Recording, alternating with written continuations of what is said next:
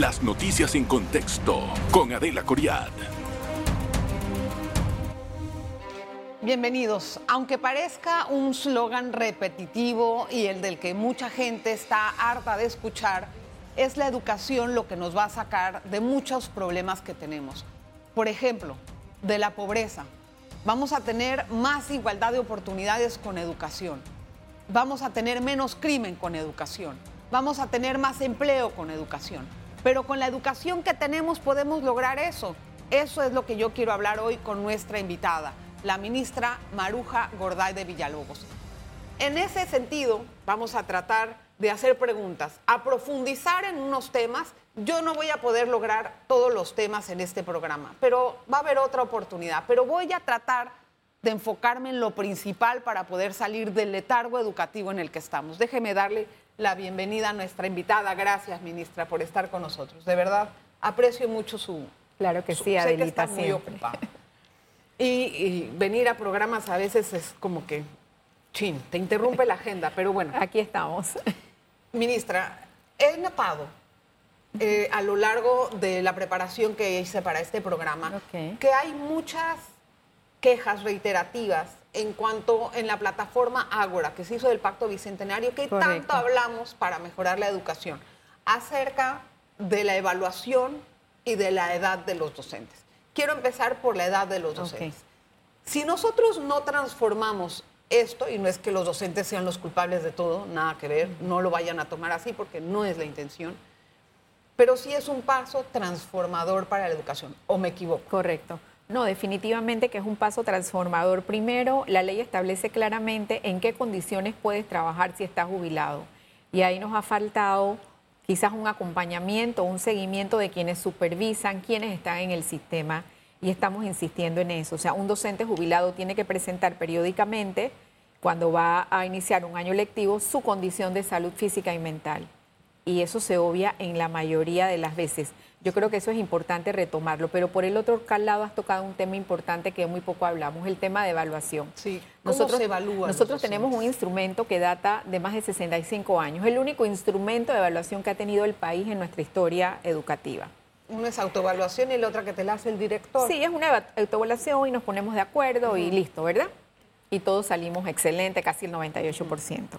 A raíz de los acuerdos de huelga de los últimos años, se generó para eh, poder mejorar el impacto en la calidad educativa un instrumento nuevo que después de cinco años tenemos el resultado preliminar que ya está en asesoría legal.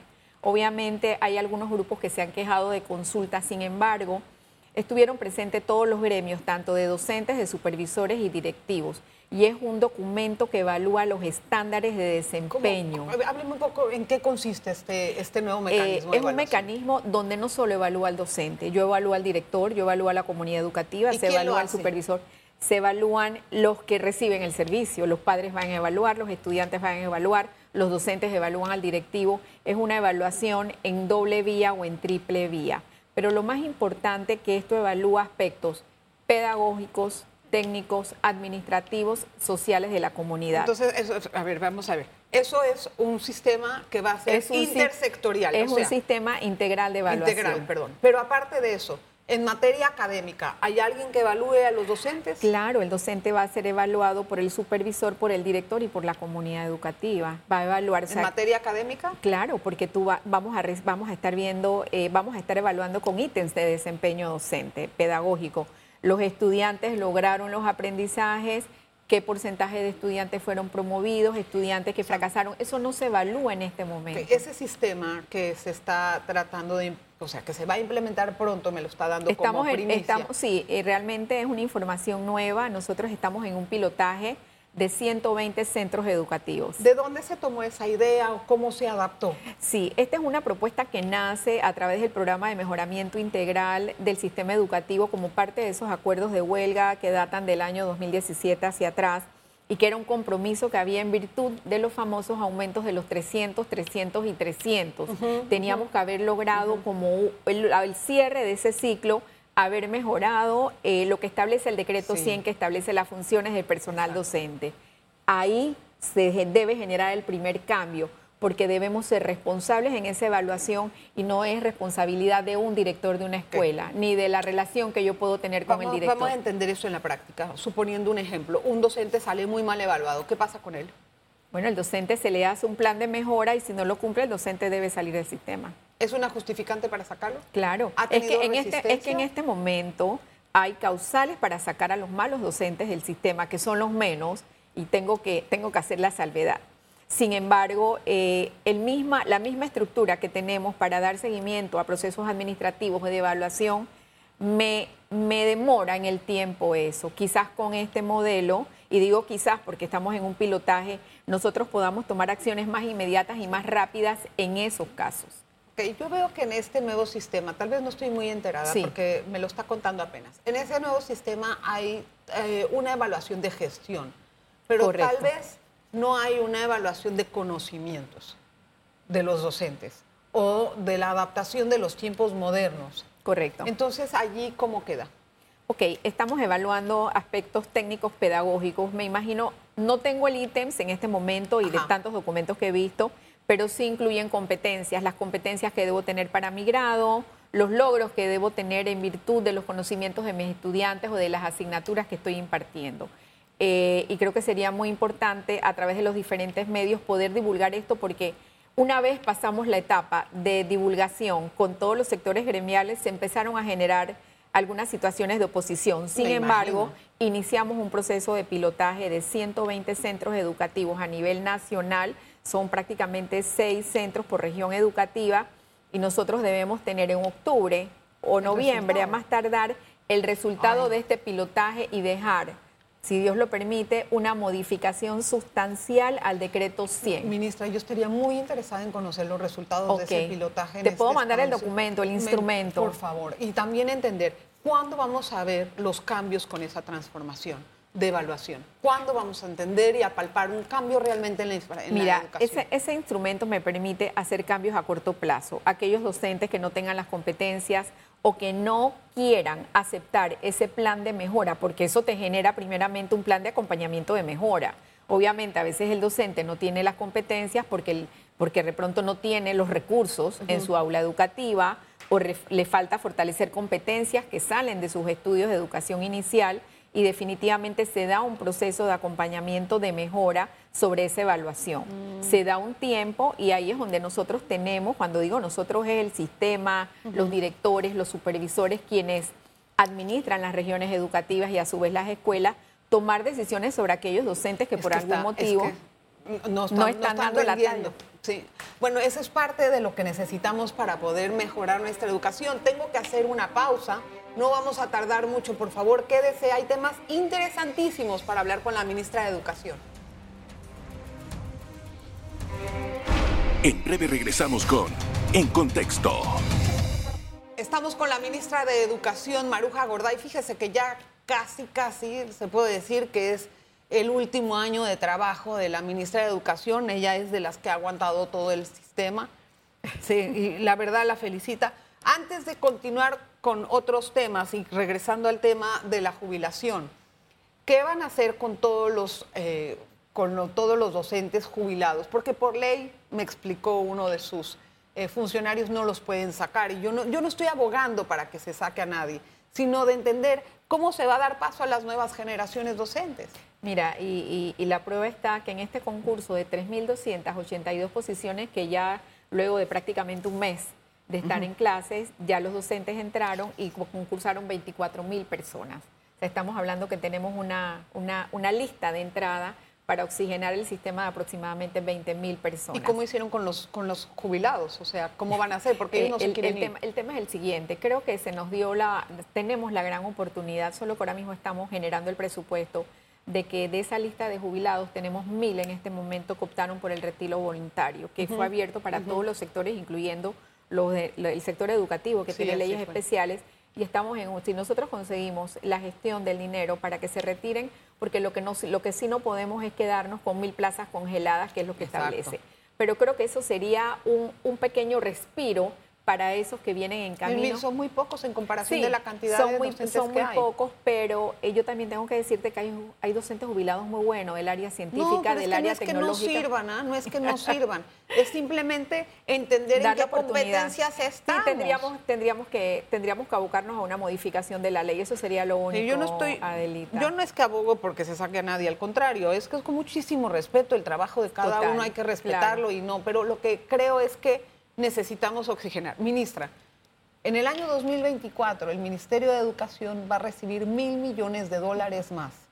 Es un año de retos, porque también tenemos un año electoral en el medio. Estoy segura que va a recibir algunas presiones para que nombre al amigo de este diputado, para que nombre al amigo del otro director. Puede ser que eso le pase, pero yo quiero saber cuál es el plan que tiene para, para invertir este dinero. Sí, mira, es sumamente interesante esto porque es un tema que prácticamente estaríamos ventilando por primera vez aquí en este programa. Cuando se estableció y firmamos los acuerdos del diálogo, que fue la mesa que tuvo 22 consensos, especificaba eh, muy puntualmente que era para el mejoramiento del primer y segundo nivel de enseñanza y cuatro instituciones muy puntuales que tenemos que ver directamente con la educación del país, como lo que es el Ministerio de Educación, SENACID, el ICSE, el IPE y universidades.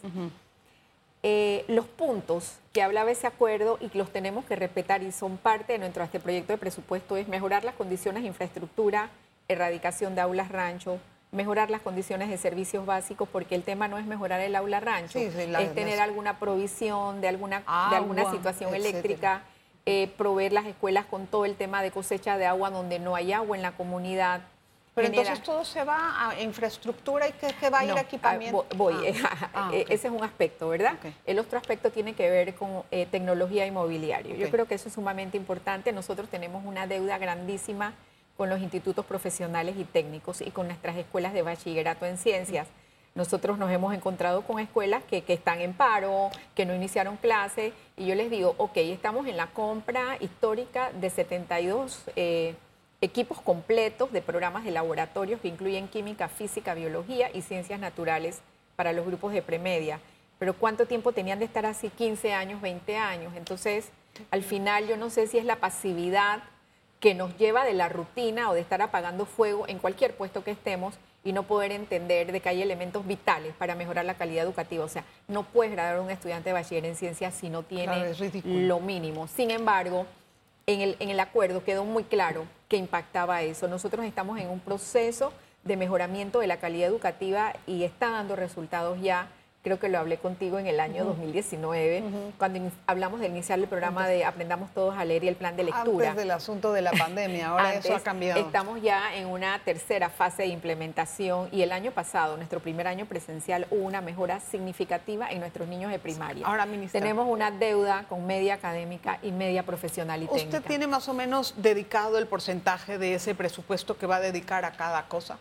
¿Y, ¿Y, la transparencia con la que se van a emplear estos dineros? No, bueno, yo creo que es importante saber, nosotros eh, publicamos nuestros actos públicos en el portal de Panamá Compra, nosotros tenemos dos proyectos financiados con organismos internacionales y están publicados a su vez tanto PNUD, tanto EI, todo está publicado. Entonces yo creo que es importante tener claro eso pero sí tendríamos que tener esa línea muy clara de que el dinero sea dirigido a inversión educativa. Es que cuando hablan de mil millones todo el mundo le quiere meter la mano. Perdón que yo hable así, es muy burdo, pero es así.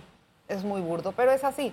Entonces, la otra parte del porcentaje, ¿para qué va? Ya me habló del equipo, me habló de la infraestructura. Inversión educativa, inversión educativa son, eh, y uno de los temas muy puntuales y que se está haciendo palpable después de la pandemia es el tema de la alimentación escolar. Mm. Nosotros arrancamos un proyecto Estudiar sin Hambre y por temas presupuestarios de mil escuelas bajamos a 200, ahora estamos en 500, pero la gente está realmente necesitada de tener ese ecosistema de generar la seguridad alimentaria en las escuelas. Y eso es un tema que pidieron los gremios, que piden los padres, que piden los y entonces es para eso. Claro, si nosotros pudiéramos tener todas nuestras escuelas de primaria garantizándole un proyecto de esa envergadura, es lo ideal. En, el, en la parte de este nuevo presupuesto o de la situación de equidad en acceso a tecnología e Internet, ¿qué se tiene contemplado? Porque ese es otro de los letargos nosotros que tenemos. tenemos en este momento, eh, quizás para el mes de abril tengamos la reglamentación de la política de equidad digital. Ese, ese instrumento me genera la ruta que tenemos que dejar instalada, obviamente, en un primer paso de poder generar esa transformación digital. Nosotros teníamos inicialmente para ese proyecto antes de la pandemia alrededor de 80 millones de balboa. Para yo equipar cada escuela con sus laboratorios de tecnología podríamos gastando o estaríamos invirtiendo alrededor de 30 millones. Sin embargo, hay una propuesta de hacer lo que hizo Uruguay con el plan Ceibal, que es dotar a los estudiantes de acuerdo a cada nivel con un equipo sencillo. Eso nos estaría ¿Con acceso a Internet? Claro, es el acceso a Internet gratuito y obviamente tiene que ver con el cierre de esa brecha digital, pero también tiene que estar acompañado de capacitar a los docentes. Mm, pero ¿y ese proyecto qué, ese, ese, ese, proyecto está plasmado, está incluido en el anteproyecto. Obviamente eh, para este año la asignación fue básica, sin embargo, nosotros en el año 2021 le pudimos integrar a todos los estudiantes graduando una tablet. Entonces yo creo que... ¿La tablet tenía acceso a Internet? Claro, claro. Nosotros pagamos el plan solidario, educativo solidario, que, fue lo que se generó durante la pandemia, que en este momento no lo tenemos, pero sería parte de retomar esos temas. ¿Por qué es importante este tema? Porque el acceso a la tecnología, sin eso no tenemos una calidad educativa. Sin dinero tampoco lo tenemos. Y sin una inversión con calidad y evaluación tampoco vamos a transformar la educación. Por eso es que estoy tratando esos temas hoy con la ministra. Una pausa y regresamos enseguida. En breve regresamos con En Contexto. Gracias por estar aquí en contexto con la ministra de Educación. Ministra, hay varias cosas. Hay muchos, muchas quejas en la plataforma Ágora de los algunos profesores que no trabajan o que van algún día, luego no van se quedan eh, sin hacer sus clases como debe de ser. ¿Qué van a hacer con esas personas? Mira, ¿Y cómo los van a identificar? Qué bueno que tocaste este tema porque esa plataforma realmente le da la vuelta a la forma de planificar, a la forma de gestionar y obviamente a la forma de liderar y dar seguimiento, más que fiscalizar lo que ocurre en un contexto, en un territorio, en una comarca, en una región. Eh, fueron temas muy puntuales, fue el tema de la brecha digital, las competencias tecnológicas, el tema de agua, eh, las chicas embarazadas, las menores embarazadas. Que vamos a entrar ahorita en Y el otro tema fundamental fue los docentes no vienen a trabajar todos los días. Y están grandes. Nosotros hemos estado trabajando en este periodo de verano y en este primer mes de clase con las autoridades tradicionales de las comarcas, incluso el CONDIPI, que es el Consejo Nacional de Pueblos Indígenas, que aglutina todas las comarcas y los territorios. Y ellos van a ser, este, me da mucha pena decirlo, pero van a ser nuestros fiscalizadores y van a estar atentos a lo que está pasando. O sea, el docente tiene que trabajar los días para los cuales... Y el que no lo haga, ¿qué va a pasar? No, es que nosotros, vamos, nosotros vamos a levantar los informes con las autoridades tradicionales que en este momento, porque sí te quiero decir, hay áreas donde no va a llegar un supervisor porque solamente llegaría en helicóptero. Así es. Entonces, las autoridades tradicionales de cada comunidad y de cada corregimiento son las que nos van a estar apoyando en ese reporte. Pero quiero decirte, quizás no todos en las comarcas pase así. Pasa también en la urbe metropolitana. Hay unas preguntas concretas. ¿Usted cree que deben de aumentarse los días de clase? Sí, claro. ¿A cuánto más? ¿Y cómo hacerlo? Mira, yo te quiero ser bien honesta. Nosotros antes de la pandemia, como esa primera propuesta que hicimos de llevar por lo menos a 210 días de clase, eso implicaría alrededor de unos 70 millones en salario a los docentes que son eh, temporales hasta finalizar el año. No hay plata. Eh, obviamente, en este momento, post pandemia, es una situación eh, que tenemos que definir, porque te quiero decir, históricamente hemos dado respuesta a más de 2.500 docentes por año que no se hacía anteriormente. Pero la educación es la estrella. Claro la que educación tiene es la que transformación. ser. Posiblemente, si a nosotros nos garantizan el otro año, nosotros estaríamos entrando la primera semana de febrero, porque es lo que corresponde, 30 días agotadas las vacaciones de los docentes nosotros debemos, y ese, ese es el ideal, ese es el reto. Entiendo. ¿Cómo se va a elevar la calidad de la educación que van a recibir los muchachos? Bueno, la calidad está vinculada con tres factores. Con lo que ocurre con el docente, sus estrategias, sus metodologías, tenemos el centro, tenemos la propuesta de mejorar la formación inicial, obviamente desde el centro de capacitación y un ecosistema de capacitación que tiene que ser que rompa el esquema tradicional de una semana, de dos semanas Estamos ya eh, precisamente en el mes de marzo, estuvimos en el primer debate y creo que esto está saliendo pronto ya aprobado. Esa estructura nos va a garantizar una mejora porque ha pasado en los otros países. Obviamente estamos buscando eh, las lecciones aprendidas.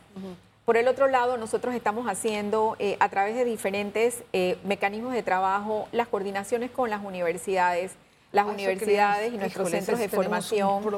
Tenemos que, tenemos que ir generando progresivamente ese cambio.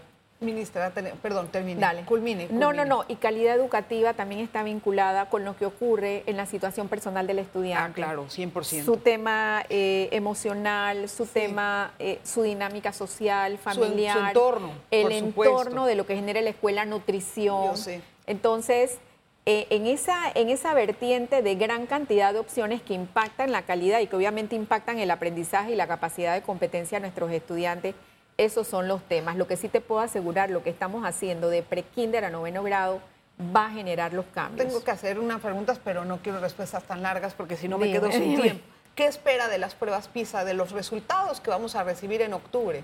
Bueno, nosotros yo, yo te quiero decir la verdad, yo, voy a, yo estoy optimista porque se, no, yo estoy optimista porque definitivamente hubo otros apoyos a nivel de tecnología fuimos criticados como región de por qué le íbamos a hacer, porque seguro íbamos a salir peor que en la anterior.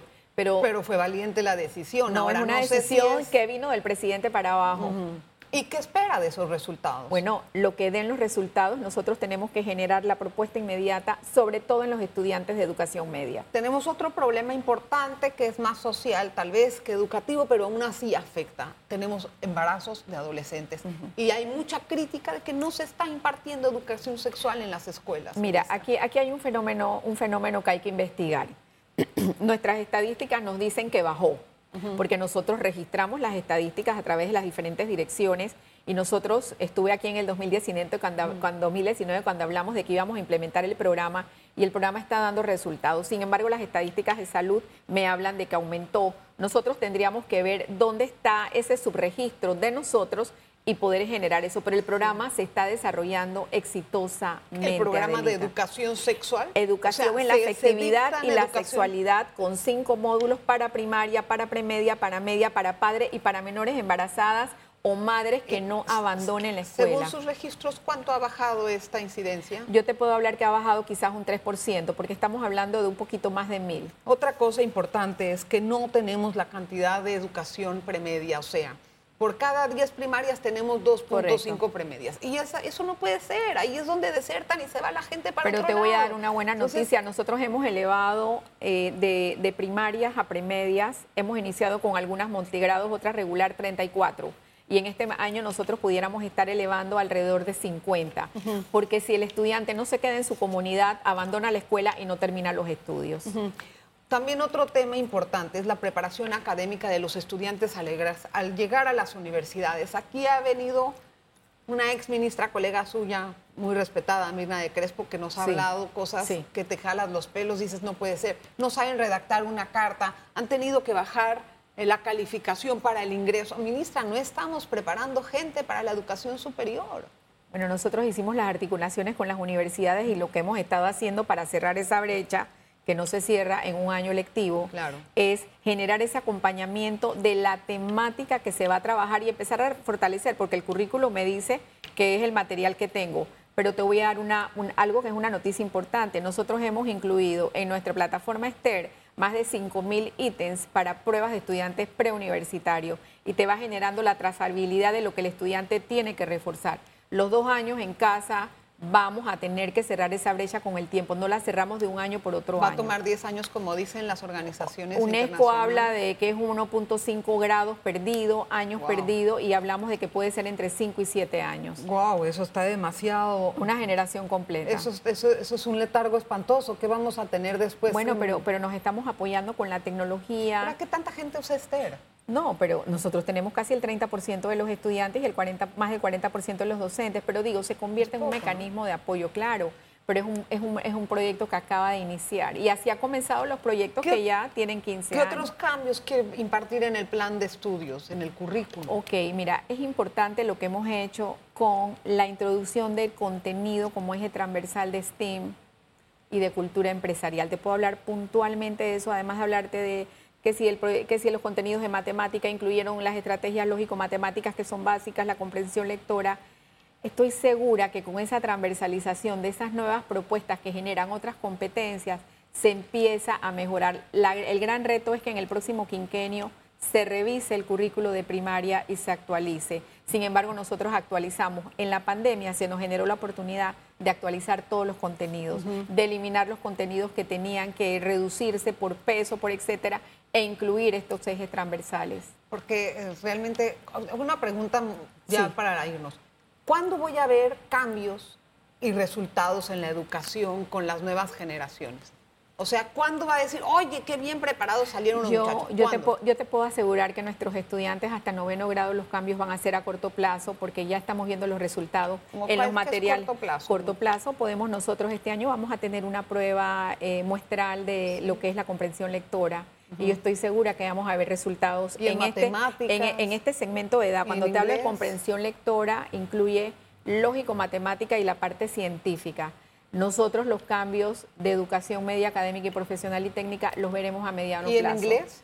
Bueno, nosotros estamos trabajando inglés a raíz de un proyecto que quedó, de una reformulación y estamos trabajando con escuelas puntuales. Ese cambio va a ser a, mediano ah, plazo, ese cambio no va a ser a corto plazo. Qué lástima, porque el asunto es hacer crear gente bilingüe. No le quiero hacer la última pregunta, porque quiero que regrese para responderla, y es, ¿cuál es el legado de Maruja en el ministerio? Pero como yo la quiero entrevistar antes de eso, no le voy a dejar que me responda ahora y le voy a agradecer su presencia y estaré muy pendiente de todos estos planes nuevos que hay y claro, lo más importante de cómo vamos a aprovechar el presupuesto de inversión para el año 2024 del Meduca. Yo quiero ver ahí de verdad que ninguna escuela rancho quede después de eso, ¿ah? ministra. Gracias a usted por su atención.